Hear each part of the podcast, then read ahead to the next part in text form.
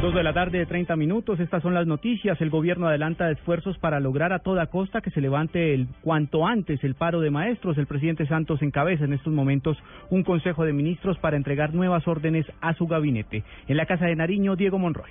Hola Juan Camilo, buenas tardes. Pues mire, acaban de comenzar las declaraciones del presidente Juan Manuel Santos, lo acompaña el ministro de Trabajo Luis Eduardo Garzón, el ministro de Hacienda Mauricio Cárdenas y la ministra de Educación China Parodi. Ha dicho el presidente Juan Manuel Santos que ratifican las últimas propuestas que se han llevado a la mesa de negociaciones eh, con los eh, profesores y con el gremio de FECOE y reiteran que el aumento solo será del 12%. Es lo que has dicho hasta el momento el mandatario colombiano.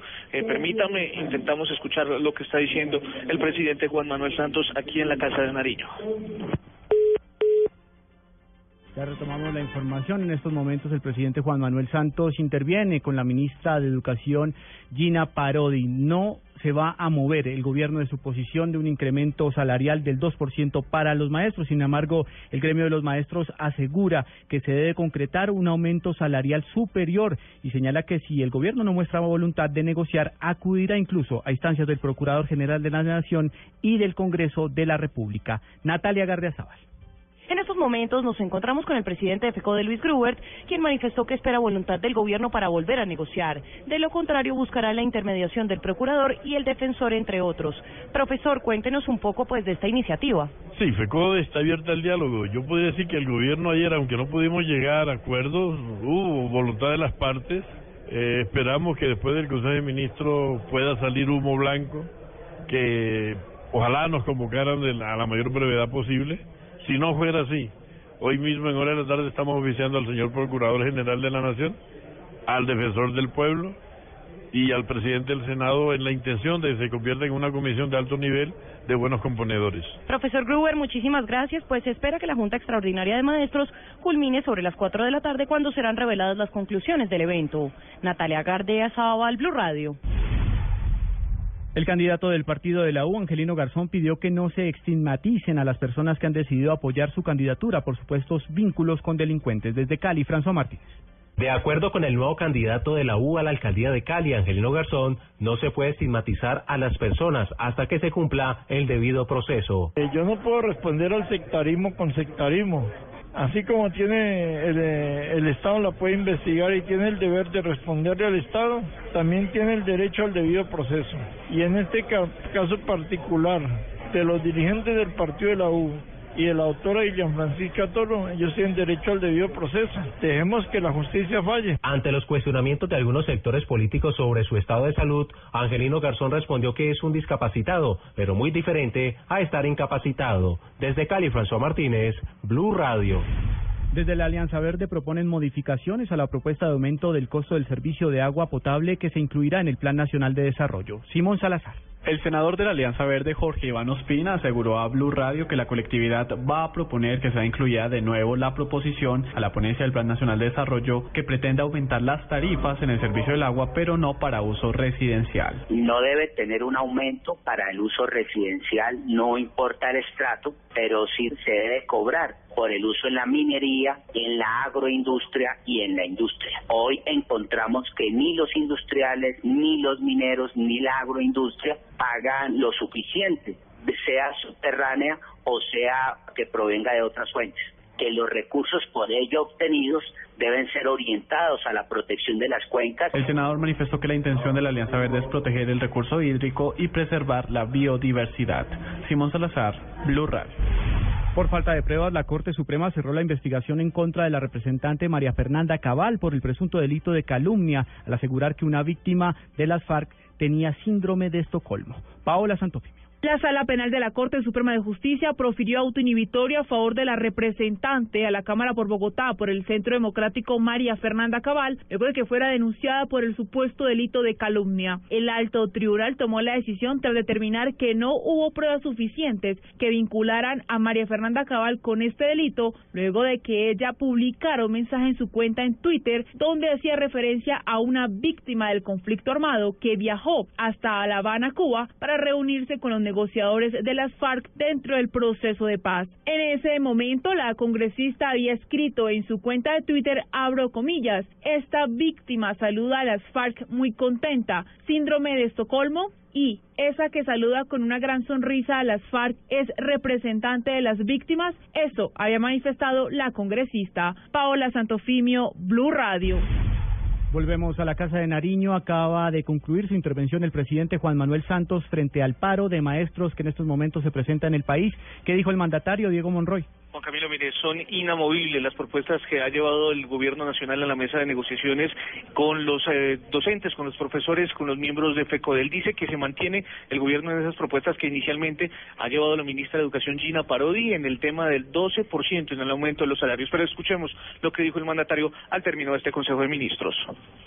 Ratificamos las propuestas que la ministra de Educación y los ministros de Trabajo y Hacienda eh, hicieron en la mesa de negociación con FECODE durante el pasado fin de semana, inclusive esta madrugada. Estas propuestas permiten mejorar de forma importante los salarios de nuestros maestros, sin ser irresponsables con nuestra economía le ha pedido el presidente Juan Manuel Santos a los maestros que vuelvan a los colegios, le ha pedido que los niños retornen a clases después de estos 12 días de paro de profesores que han afectado a cientos de estudiantes en diferentes partes del país. Es la información desde la Casa de Nariño, Diego Fernando Monroy, Blue Radio. El gobierno entonces mantiene su posición, invita nuevamente a los maestros al diálogo, pero dice que teniendo en cuenta la situación económica, pues no se va a mover de un 12% de incremento salarial para los maestros. Vamos con otras noticias. Un macabro caso estremeció al departamento de Boyacá luego de que fuera hallado a las afueras de Chiquinquirá un feto dentro de una bolsa plástica. Nos informa Gonzalo Jiménez. En el norte de la ciudad de Chiquinquirá, en el botadero de basura, la comunidad halló en una bolsa el cuerpo de una bebé con varios meses de gestación. José Elías Vaquero, comandante del Departamento de Policía Boyacá. Lleva toda la basura del municipio de Chiquinquirá, se encuentra una bolsa con un feto de ocho meses de gestación y con cordón umbilical. Las autoridades ahora investigan qué mujeres estaban en estado de embarazo en el sector para encontrar la responsable de este crimen. En Chiquinquirá, Gonzalo Jiménez, Blue Radio.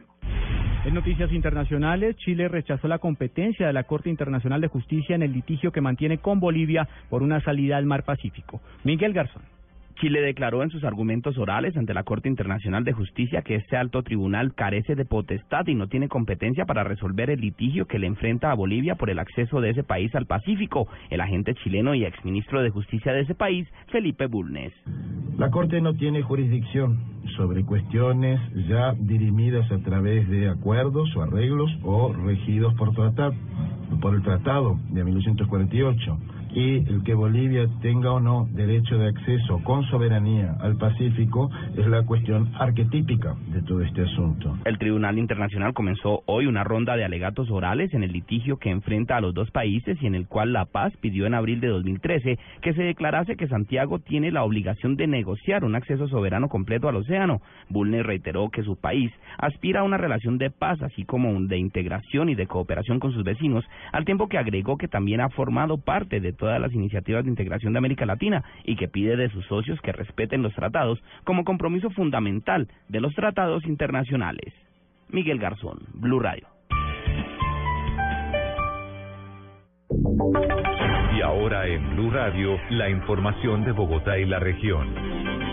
En noticias del centro del país, la patrullera de la policía que fue arrojada a los carriles de Transmilenio por evitar que varias personas se colaran en el sistema aseguró que una vez se recupere volverá a labores para evitar que el sistema de Transmilenio siga siendo vulnerado. María Juliana Silva. La patrullera Diana Blanco, quien fue arrojada al carril exclusivo de Transmilenio cuando intentaba detener a unos jóvenes que pretendían colarse al sistema, le contó a Blue Radio que se está reponiendo de sus heridas y que una vez se recupere estará lista para seguir cumpliendo su deber. Una lesión en la pierna y en la cadera que afortunadamente no terminó en fractura ni en fisura, que gracias a Dios solo fue el golpecito, como dicen por ahí. Policía un día, policía toda la vida y seguiré trabajando en las estaciones de Transmilenio ejerciendo mi labor como policía. Para la patrullera, el compañerismo de los oficiales que estaban con ella en ese momento fue esencial no solo para ayudarla luego de caer al carril exclusivo, sino para capturar a los responsables de su lesión. María Juliana Silva, Blue Radio. Comenzó la recolección de residuos hospitalarios que habían sido arrojados en un lote baldío del municipio de Mosquera. Allí en la zona se encuentra Héctor Rojas. Muy buenas tardes.